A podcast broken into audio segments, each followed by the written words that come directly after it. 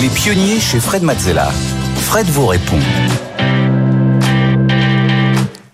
On continue avec vos questions. Chaque semaine, vous pouvez envoyer vos questions sur euh, votre activité, euh, le démarrage d'une société, la continuation d'une société, euh, l'écosystème euh, tech ou pas d'ailleurs, l'écosystème entrepreneurial au, sens large, comment on recrute, comment on construit un produit. Je suis là pour y répondre et vous pouvez nous les envoyer directement via le QR code qui s'affiche à votre écran ou sur la page de l'émission des pionniers.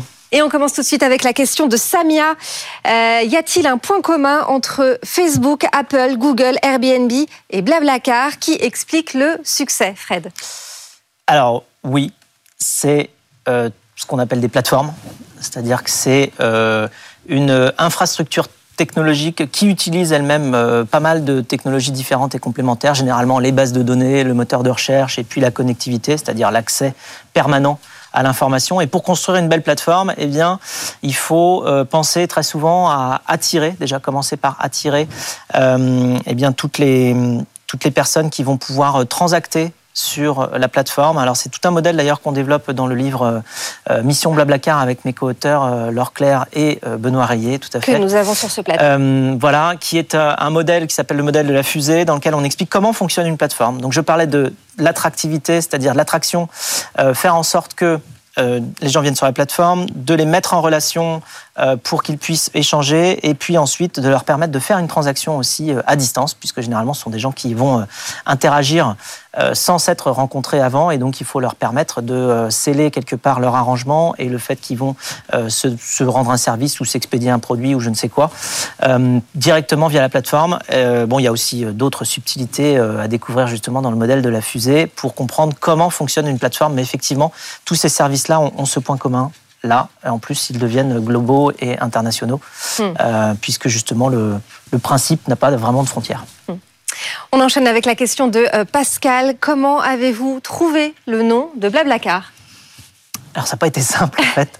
Ça n'a pas été simple. Ça a été euh, plusieurs étapes. Euh, alors Déjà au tout début, euh, la société d'ailleurs s'appelle toujours comme ça, s'appelait Commuto, ça venait du latin, commuto, commutare, euh, qui veut dire euh, échanger un service contre un autre service, parce que c'était ça l'idée globale, y compris du partage en covoiturage. ensuite, on avait pu mettre le service sur covoiturage.fr, donc l'URL qui disait clairement ce qu'on faisait, donc c'était du, covoiturage en France. Et, et, puis, quand on a commencé à aller à l'international, on s'est rendu compte que covoiturage en anglais ça marchait pas. C'est compliqué. Que, que en espagnol ça marcherait pas non plus. Euh, et donc du coup on avait fait appel à une agence de naming, ça s'appelle, pour nous trouver une nouvelle marque pour partir international. Après des itérations, on était tombé sur un nom euh, qui était d'ailleurs Toutigo. Seulement Toutigo, personne ne savait l'écrire. En fait, la volonté c'était de dire c'est communautaire et puis c'est du déplacement. Et donc dans Tutti à l'italienne, Tutti Frutti, il y a mm. le communautaire, il y a tout le monde. Dans Go, il y a le déplacement, donc ça marchait, sauf que personne ne savait l'écrire au départ.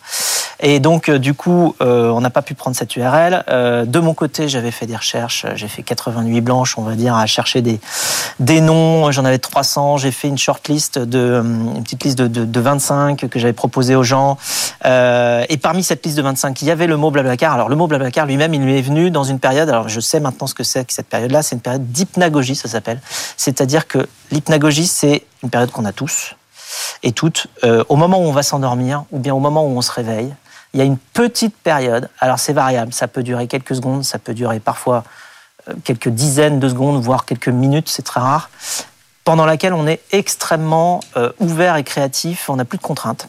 Et donc c'est d'ailleurs une période pendant laquelle euh, les scénaristes ou les artistes de manière générale eh bien, créent énormément, ils, peuvent se relever pour aller prendre des notes, c'est pour ça qu'ils ont toujours des notes à côté de leur, sur leur table de, chevet.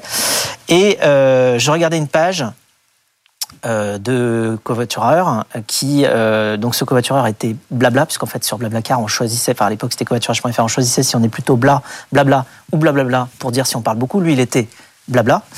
Et il y avait sa photo de voiture à côté et j'étais un petit peu comme ça après une longue journée de travail euh, en train de, de, regarder une page et j'ai dit blablacar. Je me suis dit tiens c'est plutôt rigolo parce que j'ai vu blabla et la voiture et c'était libre, donc j'ai réservé blablacar.com. Après, j'ai, j'ai tout entendu une fois qu'on avait ce mot-là qui était extrêmement mémorisable, donc c'est très ah important, parce que du coup, je l'ai exposé à des dizaines de personnes et sur une liste de 25 qui se souvenaient toujours du mot Blablacar. Euh, je me souviens que j'avais beaucoup fait rire aussi mon, ma, ma, roommate américaine qui était de passage à Paris en lui proposant tous les noms qu'on avait. On avait Going Nation, Win Win Go, Mr Carpool, Connection, euh, Co-Going, Mid Drive, Goloni. Et puis finalement Blablacar. Et là, elle avait complètement explosé de rire en me disant mais tu vas quand même pas parier toute ta société sur un nom aussi euh, stupide. Et puis en fait, elle avait dit après, ah, c'est pas si stupide que ça parce que je m'en souviens et ça me fait rire. Donc il y a quelque chose. Et en fait, c'est un nom qui laisse pas indifférent et une marque qui marche, c'est une marque qui laisse pas indifférente. Et donc que ça fasse rire ou que ça surprenne, c'est toujours positif.